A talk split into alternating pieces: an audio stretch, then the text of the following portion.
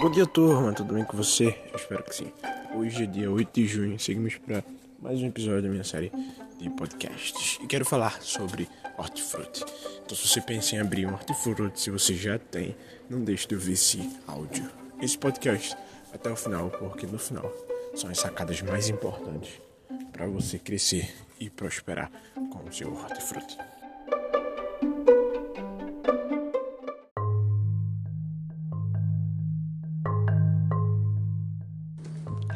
Hortifruti ele tem um grande potencial de crescimento, porque são perecíveis que todo mundo gosta. Pensa comigo, frutas é, é um tipo de comida que o vegano come, o vegetariano come, o, o cara que não gosta de verdura, ele come frutas.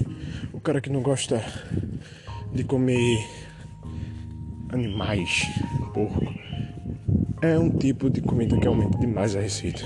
Somente o hortifruti em um supermercado representa 10% do total das suas vendas e 10% para um mercado que fatura, por exemplo, 100 mil é 10 mil em vendas.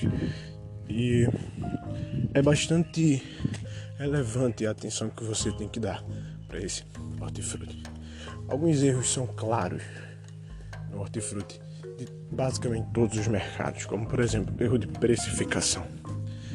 O que não só no hortifruti, mas em todo o mercado, é, você tem que atentar são produtos âncoras, os produtos notáveis. E o que acontece?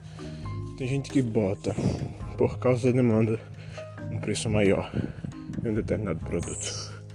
Então percebe que a batata inglesa vende mais e coloca um preço maior por causa dessa maior demanda. Mas o que passa despercebido é que essa mesma batata que é vendida mais, ela também fica com preço na mente do cliente. Então, apesar dela ter um giro maior, se você aumenta o preço, todos os clientes vão saber que você aumentou o preço. E obviamente ninguém gosta de estar tá comprando mais caro do que o, o dia anterior. Então, a precificação tem que ser estratégica. Você tem que precificar de forma é, mais econômica para o cliente os produtos notáveis, que são os produtos, os itens como batata, cebola, tomate, os produtos que o cliente sempre está comprando. E você pode ajustar suas margens aumentar seu markup em produtos que não são tão visíveis para o cliente, como por exemplo produtos é, de frutas cítricas, mexas, é, como por exemplo é, a acerola e outros produtos que o cliente leva e não decora muito o preço. Mas a, a, peculiaridade do hortifruti é a qualidade. Então, o tipo de cliente que compra o no hortifruti é diferente do tipo de cliente que compra na mercearia. Porque o cliente do hortifruti ele quer qualidade mais do que o cliente da mercearia. Porque pensa comigo, geralmente a mercearia ela não tem uma diversificação de produto para outro. O que você vai encontrar são marcas diferentes e o cliente que quer uma marca ele vai diretamente para aquela marca. Se não tiver ele vai para outro canto buscar. Mas no hortifruti o cliente vai prezar por uma única fruta. Já na mercearia tem várias marcas de um único produto. E como ele vai para essa única fruta, essa fruta tem que ser uma fruta boa para ele. Então o cliente ele vai buscar qualidade no, no hortifruti. E você tem que sempre trazer a estratégia de produto que é, compre maduro para amadurecer. No caso, ele compre para amadurecer na loja. Porque quando você compra um produto já perto de é, se esgotar, de chegar é, ao fim da sua validade, então você faz com que o cliente ele tenha uma experiência ruim.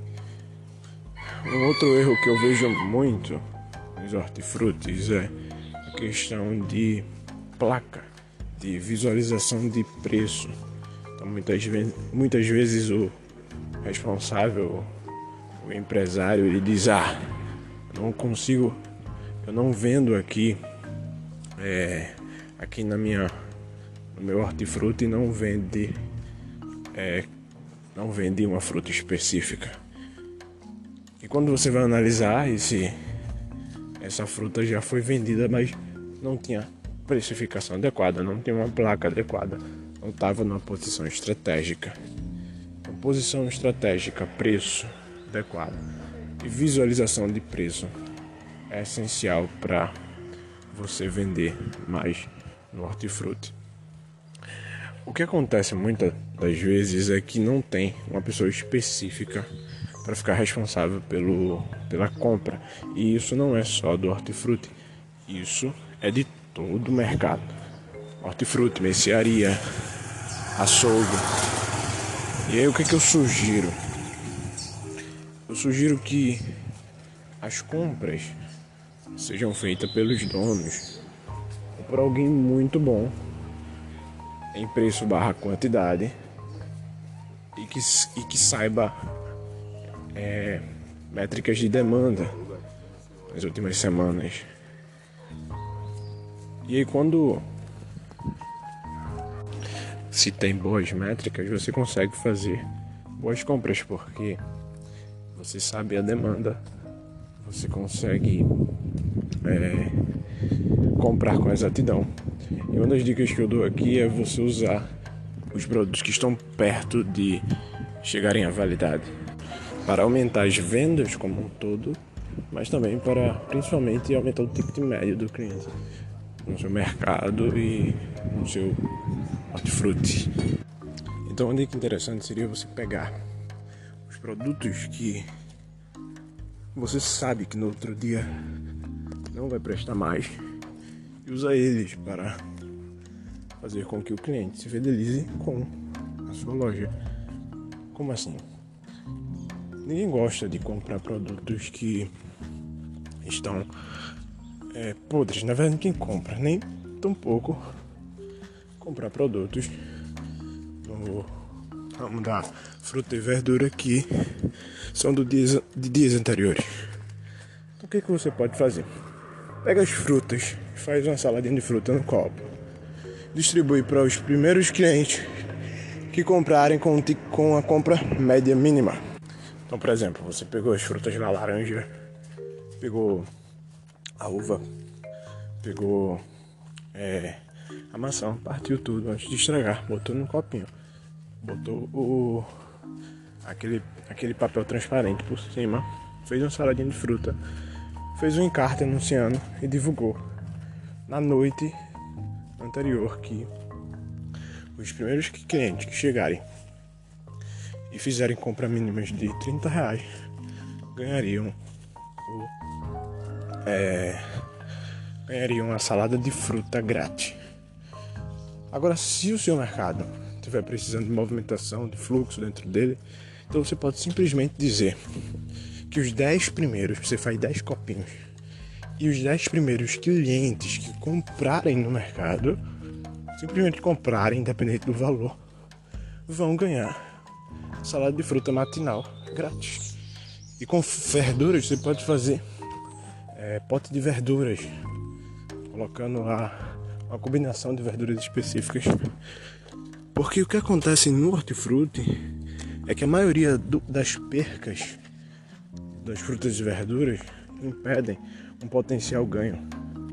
E isso não só no hortifruti, mas como todo o mercado de mercearia de perecíveis.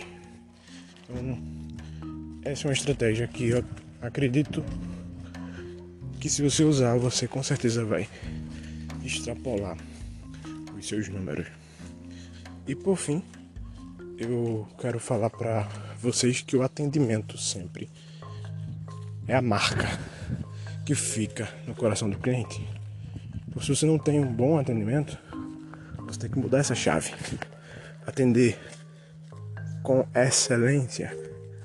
Então não é só dizer tá ali para o cliente, é levar o cliente até o, o balcão, é levar o cliente até o local produto está, porque o cliente quer uma solução do problema. Se um cliente foi à procura de uma batata, ele vai querer batata. Se ele foi à procura de uma maçã, ele quer a maçã. E talvez ele compre alguma coisa a mais pelo layout. Mas aquele é o problema dele.